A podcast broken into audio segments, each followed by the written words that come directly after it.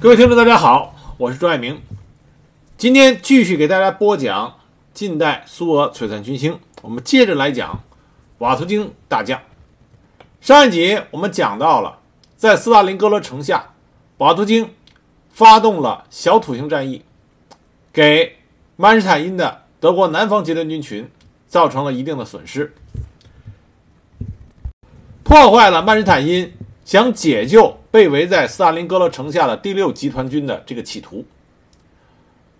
紧接着，斯大林格勒战役，苏联红军气势如虹，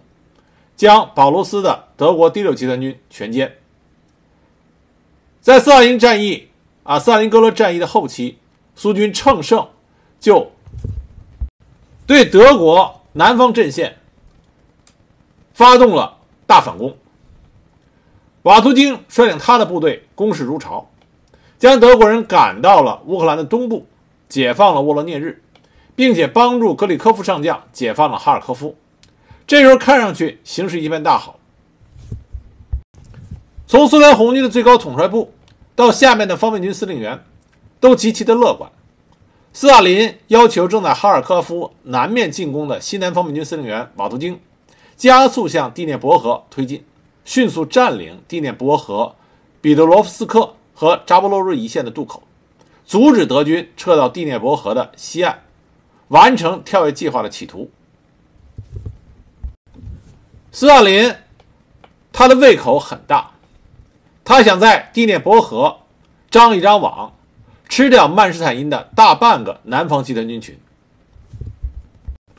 而希特勒也心急如焚地专门赶到东线战场。想给曼施坦因施压，希望曼施坦因能够立刻收复哈尔科夫。可是曼施坦因却给了希特勒一个惊喜。德军二战名将曼施坦因拒绝了希特勒让他立刻收复哈尔科夫的计划，反而提出了另外一个更为大胆的方案：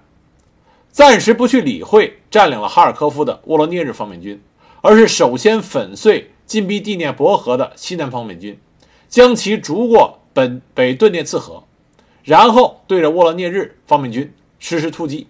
重新夺取哈尔科夫和贝尔格勒德。这个计划是非常大胆的，连素来以闪电战著称的希特勒听了听上去以后都感觉非常突然，但他最终还是认可了曼施坦因的计划，因为在他的心里边。曼施坦因是他手下的第一名将。曼施坦因这个大胆的反攻计划，并不是盲目自信，而是基于情报的搜集。通过无线电的窃听，曼施坦因已经了解到苏联关于德军将撤至第聂伯河的错误判断，摸清了苏联红军的底牌。同时，经过详细的情报收集，曼施坦因也知道。苏联红军的进攻力量已经是强弩之末。沃罗涅日方面军和西南方面军已经远离后勤基地两百五十到三百公里，沿途的道路和桥梁都被破坏殆尽。西南方面军的燃料只剩下零点五到零点七五个基数，弹药基数只剩下零点三到零点五个基数。苏军原有的机场被远远的抛在后面，而新夺取的机场则被炸毁，因此前线部队几乎丧失了空中掩护。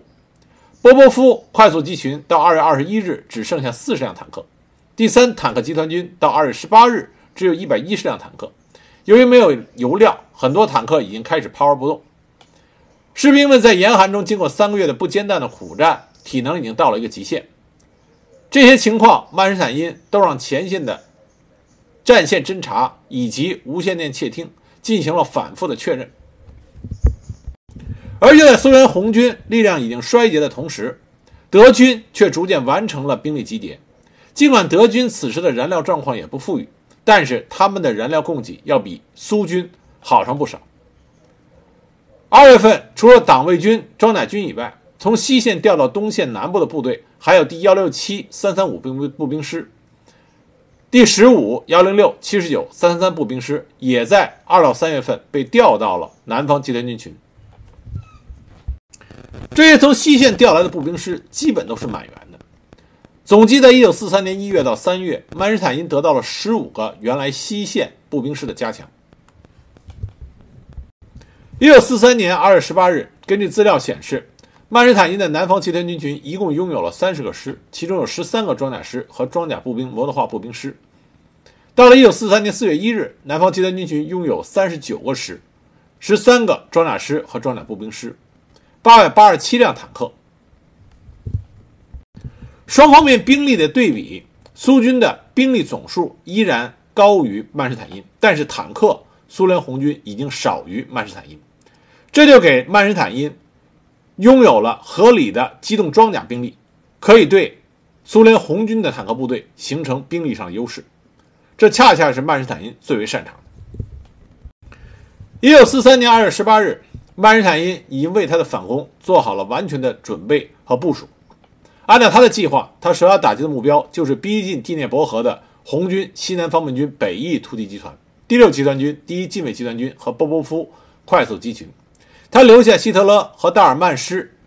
这些部队，继续牵制沃罗涅日方面军，同时将撤离哈尔科夫的党卫装甲军主力帝国师和骷髅师调到哈尔科夫西南的克拉斯格勒地区，配属给第四装甲集团军，对红军突击集团北部侧翼形成威胁。同时，他还将第一四装甲集团军兵力调到巴普戈勒、呃巴普洛格勒和红军村方向，对红军的突击集团南翼构成威胁。这样，瓦图京伸向第聂伯河的大手，就相当于南北被德国的两把尖刀给顶住了手腕。对于德军的调动，苏联红军并不是不知情。二月十九日下午，苏联侦察机就发现了正在克拉斯诺格勒以南集结的党卫军坦克群。对于德军第一、第四装甲集团军的动向，红军的侦察部门也有所察觉。但是，沃罗涅日方面军和西南方面军司令部，也就是以瓦图京为领导的方面军高层领导层，认为这不过是德军和为撤往第聂伯河所做的战术调整。瓦图京忽略了这背后意味着的德军要发动大规模反击的可能性。他继续要求他的部队全力冲向扎波罗热。和第聂伯河完成对南方集团军群的合围，所以说瓦图京在和曼施坦因交手过多次以后，他依然没有抓准曼施坦因指挥作战的这个特点。曼施坦因是一旦有机会，他就会在险中求胜。你永远不要老去想曼施坦因是在溃败，曼施坦因就是那种名将，他能在溃败之中整理部队，再给你的肚子上狠狠地来上一拳。一九四三年二月十九日夜间，曼施坦因指挥他的部队发动了大规模的反击。党卫军装甲军首先向红军西南方面军第六集团军发动了反击。帝国师、骷髅师对红军薄弱的侧翼实施了出其不意的猛烈打击。德国空军第四航空队的俯冲轰炸机群向缺乏空中掩护的红军阵地倾泻炸弹，而德国人的装甲机群则在虎式坦克的引导下发起了凶猛的冲击。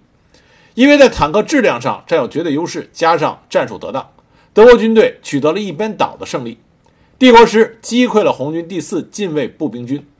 德国人强大的装甲力量在红军第六集团军的阵地上打开了一个三十多公里的大缺口。顺着这个缺口，德军高速向南推进，他的目标是巴普洛格勒。红军第六集团军遭受了厄运，并没有能够让瓦图京改变他的想法。他仍然固执地认为德军是在撤退，这个反击只是在掩护他的撤退，所以他严令第六集团军和波波夫集群依然按照原定计划前进。但是在第二天的二月二十日，波波夫集群也继第六集团军之后，遭到德军第四装甲军的打击。波波夫现在只剩下二十五到四十辆完好坦克，油料供应几乎耗尽，不仅没有能力反击，连防御都成为问题。眼看见大难临头的波波夫，当天夜里就请求瓦图京允许他后撤，遭到了断然拒绝。而且波波夫还受到了继续进攻的指示，这已经让苏联红军前线部队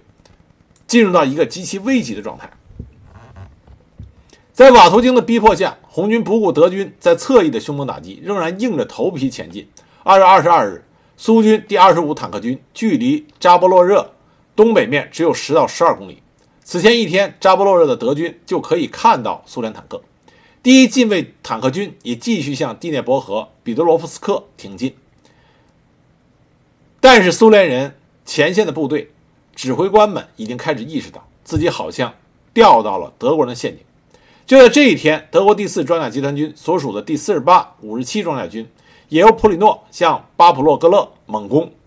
苏联红军终于支撑不住，冒进的第一近卫坦克军第二十五坦克军开始向北顿涅茨河一线后撤。他们的不少坦克因为没有燃料，只好丢给德国人。但是后撤已经晚了。为了完成占领扎波洛热的任务，苏军第二十五坦克军已经远离第六集团军主力近一百公里，而从南北两面冲过来的德国第四十八军和党卫装甲军，却在二十三日日落的时候与巴普格勒啊巴普洛格勒。会合封闭了苏军的退路，被包围的苏军除了第二十五坦克军以外，还有第二六七步兵师和幺零六步兵师。为了帮助西南方面军摆脱险境，北邻的沃罗涅日方面军从二月二十一日开始，以六十九集团军和第三坦克集团军的兵力向南突击，企图占领克拉斯洛呃克拉斯诺格勒，从后方打垮党卫装甲军。但其投入作战的第十五和第二十呃第十五第十二坦克军。一共只有三十九辆坦克，很多还没冲多远，就因为油料不够而停止下来。加上德国大日耳曼师等强的部队的强力阻击，沃罗涅日方面军的进攻未能成功。直到苏军被截断的两天后，二月二十五日，瓦图京和斯大林才恍然大悟啊，恍然大悟过来，决定将西南方面军右翼部队撤至北顿涅茨河地区。二月二十八日到三月三日。瓦图京的进攻狂潮开始倒流，在只有几条小河、无遮无拦的开拓地带内，密集的苏军纵队冒着德军的炮火一路撤退，直到渡过结冰的北顿涅茨河，推至东岸。瓦图京的越境过啊越境过第聂伯河的计划至此破产。被包围的苏军也有相当一部分得以突围，曼施坦因只得到了九千名俘虏。毕竟曼施坦因手中的德军兵力还是太少，再加上天寒地冻。德军的行动受到了很大的限制，包围圈不够严密。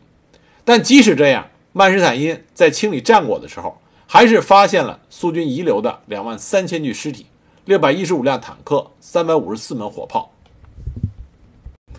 不过，德军也付出了相当的代价，党卫装甲军的坦克强击火炮数下降为两百多辆，第六、第十七装甲师只剩下了十三辆坦克。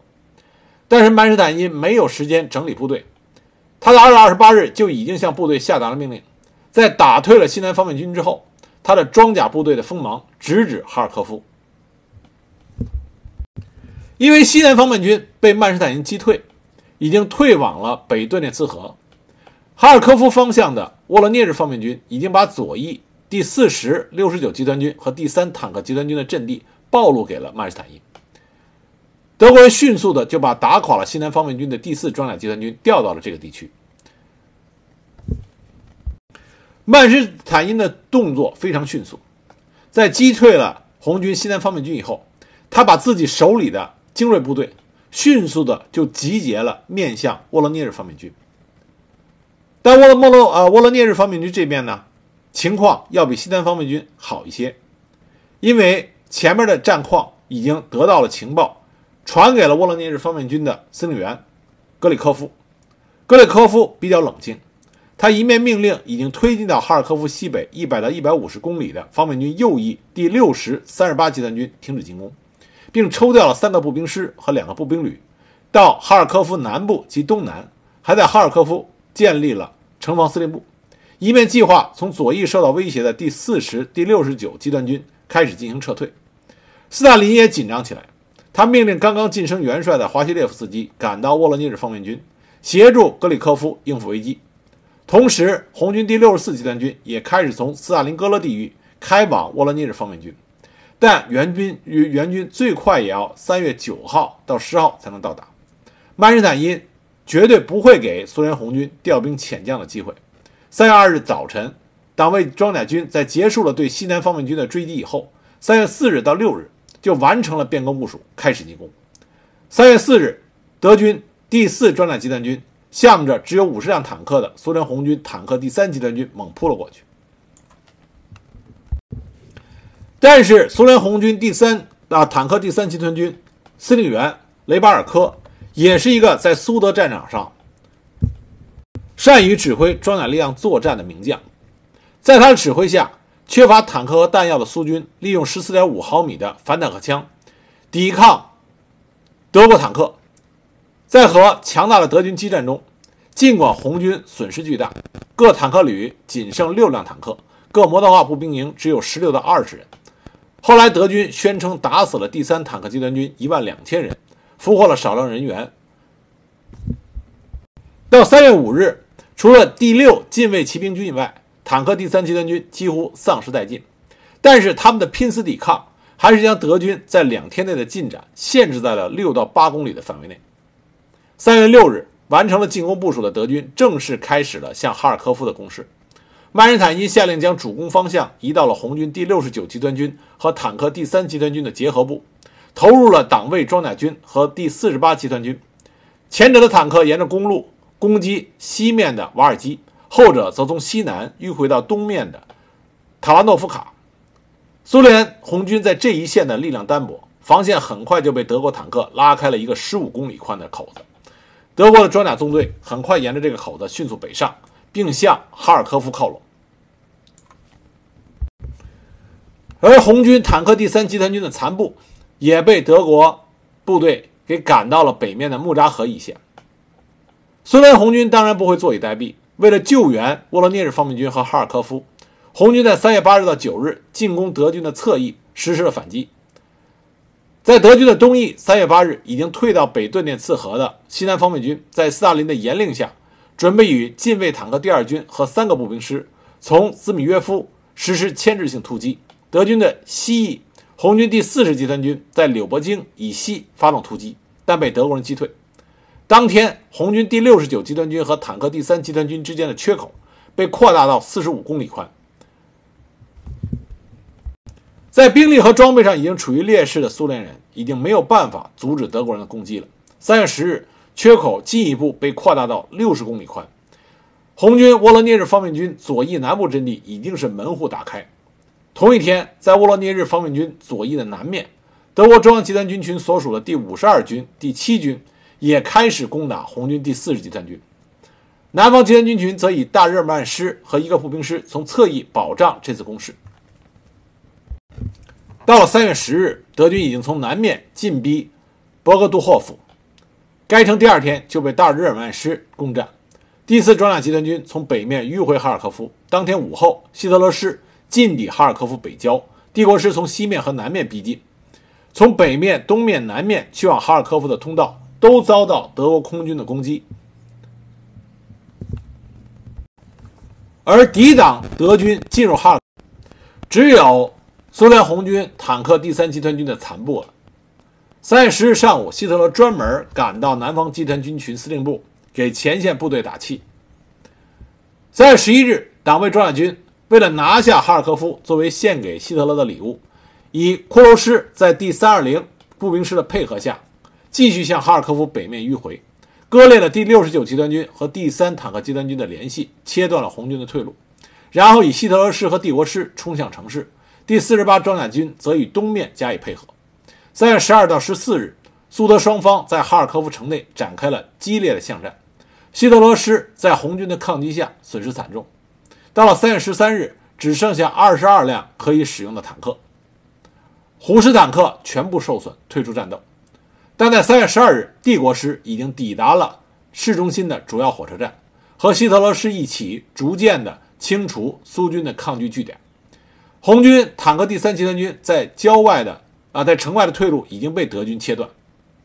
三月十四日晚上，格里科夫被迫下令放弃哈尔科夫。三月十五日，守卫该城的红军第十七、十九步兵旅和幺七九坦克旅向东突围。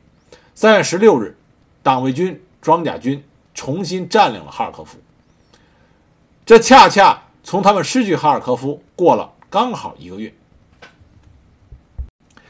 因为这一系列的作战极为的残酷和血腥，重新占领哈尔科夫的德军疯狂报复，党卫军希特勒师屠杀了七百多名苏军伤员。在哈尔科夫失守以后，红军第三坦克集团军于三月十七日凌晨突围。在损失了大量兵员、丢弃了众多装备之后，这个疲惫不堪的红军坦克集团军终于没有彻底的消除掉他的建制，回到了北顿涅茨河的左岸，被编入西南方面军。在哈尔科夫被德军夺取以后，在达尔曼师啊大日耳曼师和党卫军装甲军的联合攻势下，别尔格罗德于三月十八日也陷落。设在这里的沃罗涅日方面军司令部以及督战的华西列夫斯基，在清晨撤了出去，撤离到北面的奥博扬。就在苏联红军节节后退，德国人的装甲部队乘胜追击的时候，冰雪开始融化，道路变得泥泞不堪，而一些顽强的苏军部队继续在迟滞着德军的行动。为了保证苏联红军能够重新建起稳固的防御阵线，斯大林还专门把朱可夫从西北方面军召回，让他去沃罗涅日方面军组织在奥博扬地区的防御。当时朱可夫来到第六十九集团军防守的一些地段，居然没有看见苏联士兵，他差点就落入到德国人的手中。由此可见，当时苏军前线在部署上一片混乱。到了三月下旬，这种情况逐渐得到了改善，加上苏联援兵从三月中旬开始就不断的加入到前线的防御阵地。来自列宁格勒方向的坦克第一集团军，来自斯大林格勒方向的第六十四集团军，来自中央方面军的第二十一集团军正快速行军进入战线。第二十一集团军于三月十七日抵达前线，和德军骷髅师先头交火，紧接着就扼守住了通往奥伯亚的公路，在其两侧展开第六十七近卫步兵师和第三七五步兵师。第一坦克集团军在三月十八日也抵达了库尔斯克，第六十四集团军在沃尔昌斯克地区进入到北顿涅茨河防线，这样苏联红军再一次建立起来了新的防线。随着苏军新的防线的建立，这意味着沃罗涅日方面军结束了一百到一百五十公里的退却，而这个新的稳固防线的确立，也造成了库尔斯克突出部的出现。这为后来下一场重要的战役库尔斯克啊库尔斯克战役打下了伏笔。我们说过，瓦图京大将和曼斯坦因，呃，跟曼施坦因德军元帅曼施坦因两个人在苏德战场上屡次交手。那瓦图京他在屡次交手中，屡次出现这种在打胜以后盲目突进。当然，这个里边有一定是因为斯大林下了命令，要求瓦图京前进、前进再前进。但在这种情况下，作为一个前线的方面军司令员，瓦图京要学会根据自己以往和曼施坦因交手的经验，尤其是在曼施坦因部队向后撤退的时候，一定要小心谨慎的去搜集情报，确保曼施坦因没有在设计一个圈套，对苏联红军进行凌厉的反击。瓦图金跟曼施坦因交手中吃过好几次这种亏，当然，这从另外一个角度也能说明曼施坦因不愧是二战中德军在东线的第一名将，战机的把握啊炉火纯青。一九四三年三月二十八日，瓦图金大将被调任沃罗涅日方面军，准备迎战即将来临的库尔斯克战役。库尔斯克战役中啊，我们因为讲库尔斯克战役讲了多次。我们主要针对于库尔斯克战役中瓦图京的表现啊，来再说一下库尔斯克战役。库尔斯克战役中，瓦图京他面临的对手是曼施坦因啊，德军是南北两向突击，苏联红军的防御呢也是分南北两线。瓦图京对曼施坦因，罗克索夫斯基对的是莫德尔。瓦图京在库尔斯克战役刚开始的时候，有一个可圈可点的地方。就是他打破常规，在得到情报说德军就要发起进攻的时候，他在德军进攻前出其不意地对德军的进攻部队实施了火炮压制，这就削弱了德军的突击力量，迫使德军被动地发起进攻。瓦图京的正面是德国南方集团军群的第四装甲集团军，在损失了三十六辆坦克之后，德军艰难地越过了苏军的反坦克雷区。开始猛攻苏联红军第六十七近卫步兵师的防线，面对德军三个师的进攻，苏联红军第六十六十七近卫步兵师难以抵挡，被迫后退。瓦图京就把方面军的预备队调了过来，希望能够把德军挡在第二道防线之外。但是德军的进攻火力和兵力还是相当的强大。在七月六日，愣是在苏军第二道防线上打开了一个缺口，强渡了佩纳河。在德军发起进攻之前，瓦图京对德军的进攻有过预期，但他的预期远远的低于德军真实的进攻强度。在库尔斯克战役发起之前，我们其实之前强调过啊，讲到过，瓦图京还曾经向最高统帅部要求，啊，向大本营要求，提前向德军发动进攻。瓦图京在制定他在库尔斯克战役中的作战计划的时候，更加倾向于去部署和统筹。寄用于反攻的力量啊，他注着重点是在于反攻，他认为自己能守住。可是，当战役发起的时候，德军的进攻超乎了他的意料之外，他被迫取消了原定于七月六号的反攻，而将计划用于反攻的第一坦克集团军的部分坦克布置在防线的后方，以支援步兵进行防守；部分坦克布置在侧翼打击德军。经过一天的激战。双方面都受到了很大的损失。面对曼施坦因准备已久的进攻方案，再加上德军第四装甲集团军强大的突击火力，到了七月六日傍晚，瓦图京已经扛不住了。他向华西列夫斯基请求增援，而后者在得到最高统帅部的同意以后，就把草原方面军的第五近卫集团军的第二和第十坦克军五三百五十三辆坦克。调往沃罗涅日方面军，同时瓦图京接到斯大林亲自打来的电话，要求他不惜一切代价阻止德军在库尔斯克突出部南部的突破。那么到了七月七日，德军只向前推进了数公里，没有能够达成突破苏军防线的任务，因为瓦图京得到了有生力量的增援。第二天，德军仍然顽强地继续他们的攻势，但瓦图京这个时候可以计划他的反攻了。他向最高统帅部要求把草原方面军的第五近卫坦克集团军和第五近卫集团军调给他指挥，他的请求很快得到了批准，但这些部队需要几天的时间才能到达。经过第七啊，经过七月七日和七月八日两日的空战，苏联空军也逐渐扭转了劣势，完全夺取制空权只是时间问题。这个时候，胜利的天平开始向苏联红军这边啊倾斜了。七月九日。是库尔斯克会战关键的一天，瓦图京指挥部队继续在正面抵挡德军向奥博扬的推进，同时在两翼连续发动反击。虽然这些反击一次次的遭到失败，但使得德军无法全力以赴地攻击他们的主要目标。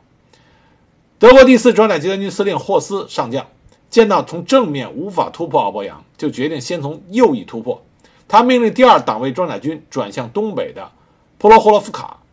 接下来两天，德军的进攻还比较顺利，他们攻到了普罗霍洛夫卡城下，而库尔斯克会战的最高潮就上演。简单的说，普罗霍洛夫卡激战是胜败的关键。随着大量资料的解密，尤其是冷战的结束，使战史研究者发现，这场二次世界大战最大规模的坦克大战的规模要比原来认知的小得多。双方面直接参战的坦克和自行火炮。是一千啊，不是原来说的一千五百辆，而是约六百辆，其中德军不到两百辆，苏军约四百辆。七月十二凌晨，这场坦克大战打响，苏德双方几乎同时发动了进攻。在战斗中，德军的虎式坦克的八十八毫米炮和四号坦克的七十五毫米坦克炮优势明显，苏联红军的 T 三十四坦克的七十六毫米炮在同样距离下无法对德军造成威胁。大量的苏军坦克在交战距离以外就被德军击毁。苏联红军近卫第五坦克集团军在战报中报告，唆使坦克军已经丧失了继续进攻的能力，只能将余下的坦克编入步兵部队。这场坦克大战，德军虽然以相对较小的损失啊损失摧毁了更多的苏军坦克，但他们没能攻占普罗霍洛夫卡，而源源不断赶到的苏军援兵使他们的防线更加坚固。这场坦克大战。从双方面的损失来说，德军小胜，但是对于整个战役来说，德军失败了，因为他没能攻下普罗霍洛夫卡，而这里是德军的主要攻进攻方向。紧接着，北面的德国第九集团军因为苏军的库图佐夫行动而被迫终止进攻，失去了北面的同时进攻，南面的进攻也变得没有意义了。七月十三日，希特勒决定停止整个城堡行动，但允许曼施坦因继续进攻。到了七月十七日，库尔斯克战役彻底结束，德军完全没有达到他们的战役啊意图，而且损失惨重。库尔斯克战役因此成为苏德战场上关键的转折点。这里值得一说的是，瓦图丁大将在苏军进行反攻的时候的表现。瓦图丁不善守，但他善攻，因为他手上拿到了不断增援的有啊有效力量，在后来反攻的过程中，他展现出他在进攻方面的天赋，他顺利的完成了突破德军纵深梯次防御的任务，出乎曼啊出乎曼施坦因的预料之外，顺利的解放了贝尔格罗德。这个时候，曼施坦因认为苏联红军经过库斯呃经过库尔斯克战役的主要阶段，已经无力再组织进攻。可是瓦图京出乎了他的意料之外。一九四三年十月二十日，沃罗涅日方面军改名为乌克兰第一方面军，瓦图京依然担任乌克兰第一方面军的司令员。他的下一个目标就是基辅。收复基辅是瓦图京整个军事生涯中打得最漂亮的一仗。我们都知道，基辅对于苏联红军来说意义重大。卫国战争刚开始的时候，就是在基辅，苏联红军的西南方面军被德军彻底包围，最终几近被全歼，而方面军司令员也英勇战死。因此，基辅是苏联红军心中无法抹去的一个最深的伤痛之处。因此，苏联红军的将领。在他们开始反攻以后，都想着有朝一日要收复基辅这个乌克兰的重镇。一九四三年九月份到十月份，曼施坦因他以基辅为中心的北部防线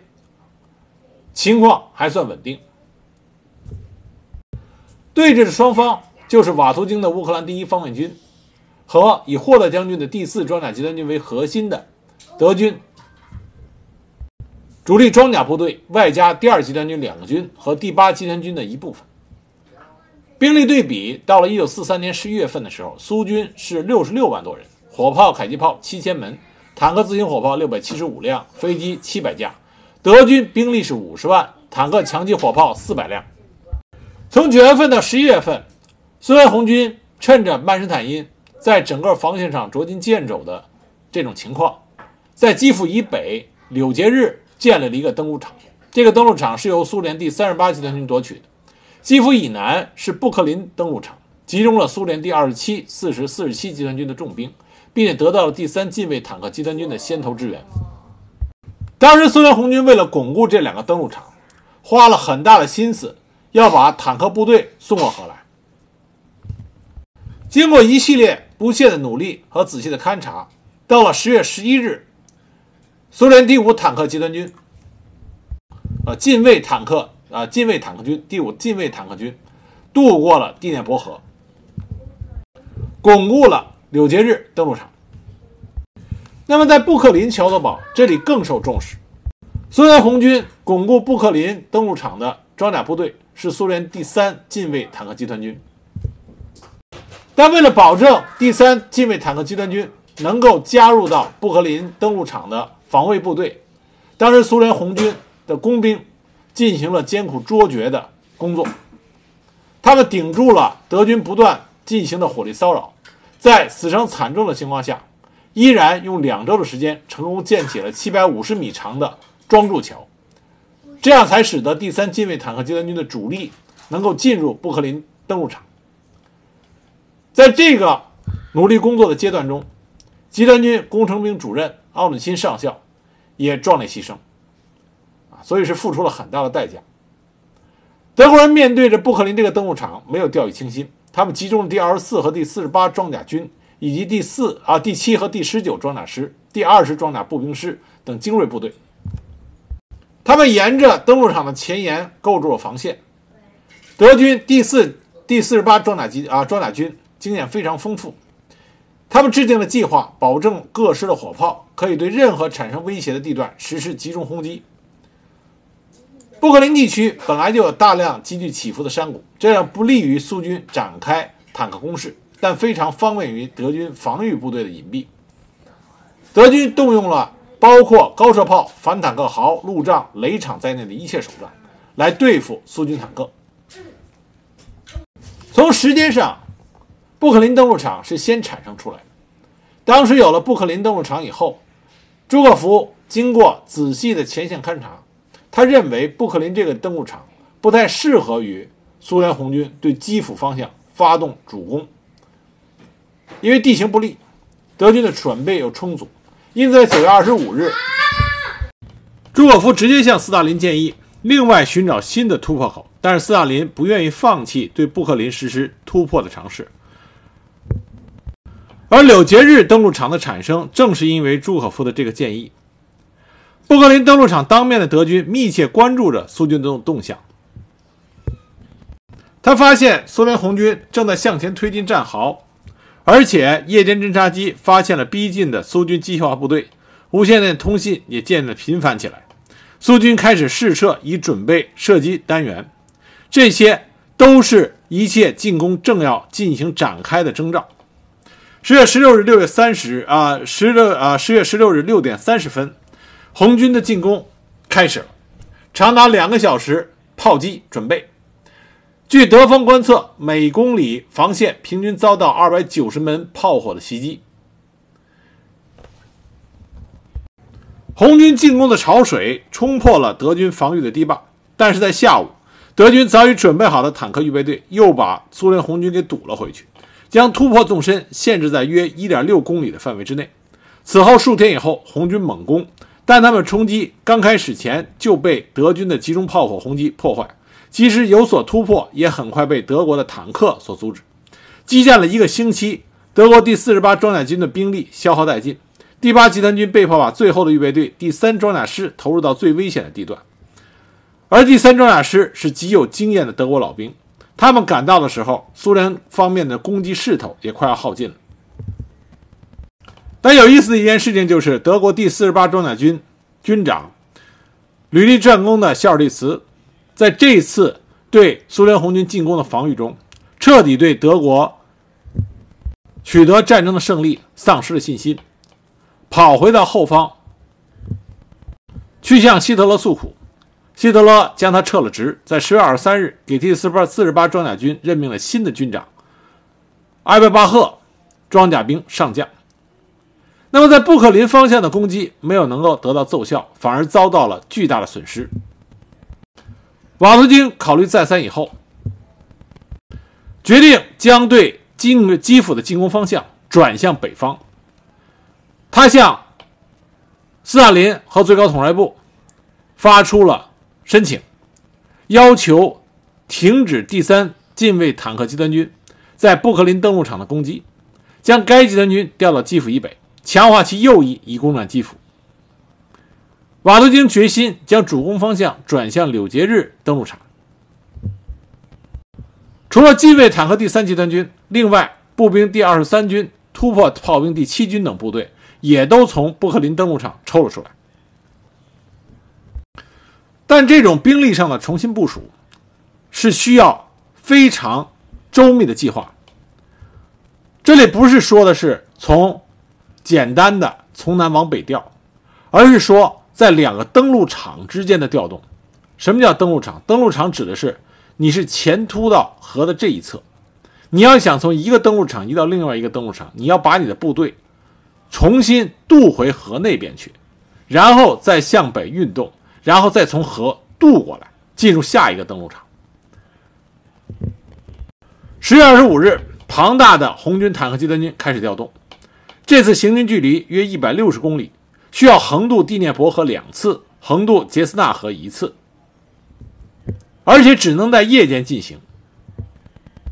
为了达到隐蔽性，迷惑德国人，瓦图京命令苏军在原驻地留下坦克和大炮的模型以及伪装电台。保密措施，甚至连最高统帅部都不告诉苏联红军的具体安排。朱可夫直到十月三十日给斯大林的报告中，还是继续从布克林进攻。而且为了进一步迷惑德军，十月一日，第二七和第四十集团军从布克林依然发起攻击，但只是依次佯攻。为的是牵制住德军的帝国师和原来对付乌克兰第二方面军的两个步兵师。苏联红军的这种迷惑和牵制措施产生了效果，德国东线指挥部就认为，苏军十月份布克林攻势失利以后，十一月将主攻南面的梅利托波尔啊梅利托波尔和克洛伊呃克洛沃伊罗格方向，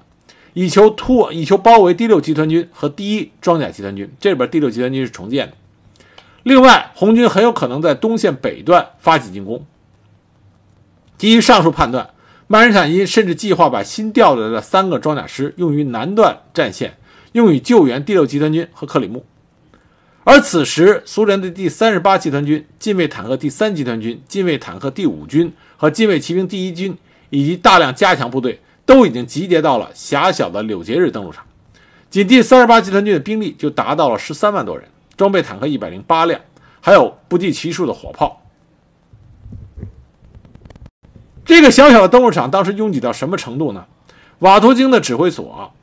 第三十八集团军指挥所、雷巴尔科的第三近卫坦克集团军司令部、克拉夫琴科的第五近卫坦克军司令部，相互之间距离只有几十步的距离，挤成了一团。在苏联红军如此强大的兵力面前，德军的防御力量只有霍特的第四装甲集团军拥有十四个步兵师和第七八装甲师。苏联红军无论在总兵力人数上、炮兵数量和坦克数量上，都远远超出了德军。一九四三年十月三日，红军两千门火炮、五百门火箭炮在清晨突然轰鸣，在柳节日登陆场汇集成了火海风暴。在炮火准备和空袭准备之后，苏军第六十三十八集团军。由第五近卫坦坦克军部分坦克配合着进攻，第三十八集团军很快就击溃了德军的一线步兵，然后深入发展。霍特孤注一掷，将全部的预备队、第七八装甲师以及增援来的第二十装甲步兵师投入反击，但仍然无法阻挡红军，当天就突入其纵深五到十二公里。即使是这样，斯大林对于第一天的战果还不满意。他认为瓦图京没有突破防御的全纵深。就在这一天，斯大林和总参谋长安东诺夫都致电给瓦图京，要求加快速度。斯大林规定了期限：两天要切断基辅和克罗斯间的铁路，三天到四天占领基辅。因为如果每拖延一天，德军就可能利用有利的道路调来援兵。为了实现斯大林的战役目的，瓦图京在十一月三日晚上果断地使出了他的杀手锏，将雷巴尔克的第三近卫坦克集团军投入到战场。大批的红军坦克前灯大开，拉着刺耳的警报器，以机枪和火炮一路猛扫，快速推进。这股强大的装甲力量把霍特打了一个狼狈不堪，他手下的众多士兵。不是被打死，就是丢下阵地逃跑。十月四日，德军的防御瓦解。瓦图京不愧是在进攻中能够把握战机的高手。他在十一月四日到五日，将近卫第一骑兵军和各集团军第二梯队和预备队投入战斗。当时，苏联军官要求坦克兵们不要害怕脱离步兵，只需要不断的快速前进。十月四日晚上，坦克向南迅猛的推进，到凌晨。红军已经切断了基辅到日托米尔的公路。曼施坦因这时候意识到基辅无论如何是守不住了，只能要求霍特赶快把部队撤下来。苏联红军沿着宽阔的正面追赶着德军。十月五日，莫斯卡连科的第三十八集团军由第五近卫坦克军配合，击退了德军第二十九装甲步兵师的连续反击。当天晚上，第二十二十二近卫坦克旅和步兵兵团先后冲入了基辅城。十一月六日凌晨零时三十分，被占领了七百七十八天的基辅上空升起了红旗，这意味着基辅这个乌克兰的首府重镇被苏联红军收复了。但是曼施坦因的指挥也是可圈可点，他果断的就放弃了基辅城，这使得德国第七军撤退的非常快，苏联红军拿下基辅，仅仅俘虏了约六千名的德军。这和卫国战争刚开始的时候，苏联红军死守基辅，西南方面军彻底被全歼，形成了一个鲜明的对比。对于收复基辅这个重大的胜利，莫斯科以空前的三百二十四门火炮齐射二十四响，庆祝基辅的胜利。曼施坦因丢掉了基辅，但他的心里仍然想着的是反击。他把所有的装甲力量都集中在基辅以西的法斯托夫、日托米尔方向，想发起一次反击。他担心苏联红军会从基辅方向实施大包围。将南方集团军群和 A 集团军群吃掉，但实际上瓦图京已经在实力上不足以实施大包围。即使斯大林再给他一部分战略预备队，他想做到这一点也相当困难。曼施坦因决定要打反击，他就又开始最大限度的集中他手里的装甲力量。他集中了来自希腊的第一装甲师，来自法国的第二十五装甲师，还有来自意大利的希特勒师。另外，还有从十月二十八日运到前线的第五零九重型坦克营，全部配备的是虎式坦克。而他内部的援军来自于第八集团军，从布克林调来了帝国师、第三十九装甲师、第十装甲步兵师，还有第幺八啊幺九八步兵师。第四二十四、四十八机装甲军也转给了第四装甲集团军，但这些装甲部队多数都处于调动状态。为了完成兵力集结，就必须保住基辅西南约六十公里处的交通枢纽法斯托夫，这是德国第八集团军的重要补给通道，也是连接曼施坦因南段战线的要地，也可以作为德军向基辅发动反击的据点。曼施坦因最初的计划，德军在法斯托夫组织防线，掩护装甲部队在这一线集结，然后这些部队交给第四十八装甲军指挥。但是瓦图京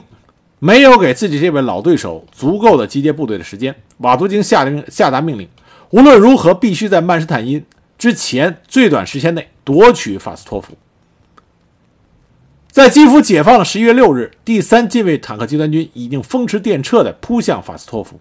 当天黄昏，其先头第九十一独立坦克旅就冲到了法斯托夫的东部。他们当即以一个坦克营从东部东面牵制住德国的守军，然后旅主力趁着夜色从北面高速地突入城内。到了午夜时分，赶到的第六近卫坦克军又从南面攻入。经过一夜的乱战，到十一月七日拂晓，法斯托夫市的德军已经肃清，并且缴获了大批德国的军用物资。法斯托夫的失守让曼施坦因非常的恼火。按照他的估计，反击部队要到十一月中旬才能集结完毕，但是法斯托夫却提前丢失了。而这个时候，红军坦克正由法斯托夫南下，很快就会冲到。德国第四十八装甲军的指挥部，在这种被动局面下，曼施坦因只能把最先抵达的第二十五装甲师投入战斗，企图夺回法斯托夫。但这个时候，德军装甲部队正在行进间的这个缺点就显露出来。第二十五装甲师，它的轮式车辆是在比尔基切夫下车的，坦克却是在东南的基洛夫格勒下车。两者相距达到数百公里，而下令让他们去夺回法斯托夫，是让他们与帝国师的一个帝国师的一个团啊联合行动，而就近能赶去的只有轮式车辆，也就是说，第二十五装甲师去反攻法斯托夫，连坦克根本就没有。十月七日中午，第二十五装甲师先头的第幺四六装甲步兵团在法斯托夫以南遭遇到了苏联红军的 T 三十四坦克。当即就被打得落花流水。十月八日，苏联第三近卫坦克集团军将第二梯队的第九机械化军投入战斗，反过来攻击德军。德军一度陷入危机，后来是希特勒师赶到，才遏制住了苏军的进攻。十月九日，第二十五装甲师的坦克团终于赶到，德军随即发动了攻势，但遭到苏军的顽强抵抗。在苏军的防御阵地里边，不仅有苏联坦克和火炮。还有苏军攻下法斯托夫的时候缴获的六十四门德国高炮，德军最终在法斯托夫东郊被阻止。十月十一日，苏联第三近卫坦克集团军又得到了第五十步兵军加强，其三十五公里的正面愈加的巩固。德军反击法斯托夫彻底失败，而第四装甲集团军的老部队还在继续的后撤。第七军撤至法斯托夫方向，第十三军逃往更西面的日托米尔。而日托米尔在十月十三日又被苏联第三十八集团军和第一近卫骑兵军占领。北面德国的第五十九军退至克罗斯坚，背后苏联红军第六十集团军穷追不舍。更北面，苏联第十三集团军也转入进攻。至此，第四装甲集团军，德国第四装甲集团军被分割成三个孤立的集团。曼施坦因在十月十一月十二日又想在西面的科尔宁地域发动反攻，以迟滞苏军突击集团的左翼。但苏联大本营觉察到曼施坦因正在集中重兵于基辅南面，为了防备曼施坦因再一次打出一次像哈尔科夫那样的反击，于是，在十月十二日命令瓦图京在日托米尔至第聂伯河一线转入防御。至此，瓦图京取得了辉煌的胜利。从十一月三日进攻以来，苏联红军在瓦图京的指挥下，仅用三天时间就夺取了基辅，并将这一地区的战略登陆场扩大为纵深一百五十公里、正面三百公里。短短十天，德军遭受了巨大的损失。曼施坦因自己也承认，第四装甲集团军的十一个步兵师，每师只剩下一个团的兵力；第七、第八和新增援的第二十五装甲师、第二十装甲步兵师均受重创，而苏军所付出的代价。是相当轻微的，纯减员只有六千多人，伤两万四千多人，总损失只有三万多人，损失坦克和自行火炮二百七十一辆，火炮、迫击炮一百零四门，飞机一百二十五架。对于苏德战场的历次战役来说，这种损失是非常轻微的，相当的罕见。究其根本原因，就是瓦图京在改变主攻方向上做的极为隐蔽和迅速，曼施坦因。和德国陆军总参谋部完全出乎意料，被打了一个措手不及。而在这种情况下，瓦图京在进攻上的天赋又得到了增强。红军的动作极其迅猛，曼施坦因的救援部队来不及及时补救，这就造成了苏联红军的大胜，而德军遭受了巨大的损失。作为这场战败的替罪羊。德国第四装甲集团军司令官，东线战场和古德里安曾经并驾齐驱的德军装甲名将霍特，落得了一个解职的下场。啊，解职的下场。从此，霍特是霍特上将再也没有得到领兵的机会。十月底到十二月初，劳斯装甲上将接受了第四装甲集团军，而曼施坦因也不甘心于这次惨败。他开始筹划进行对苏联红军的下一次反击，瓦图京又一次面临老对手对他提出的挑战。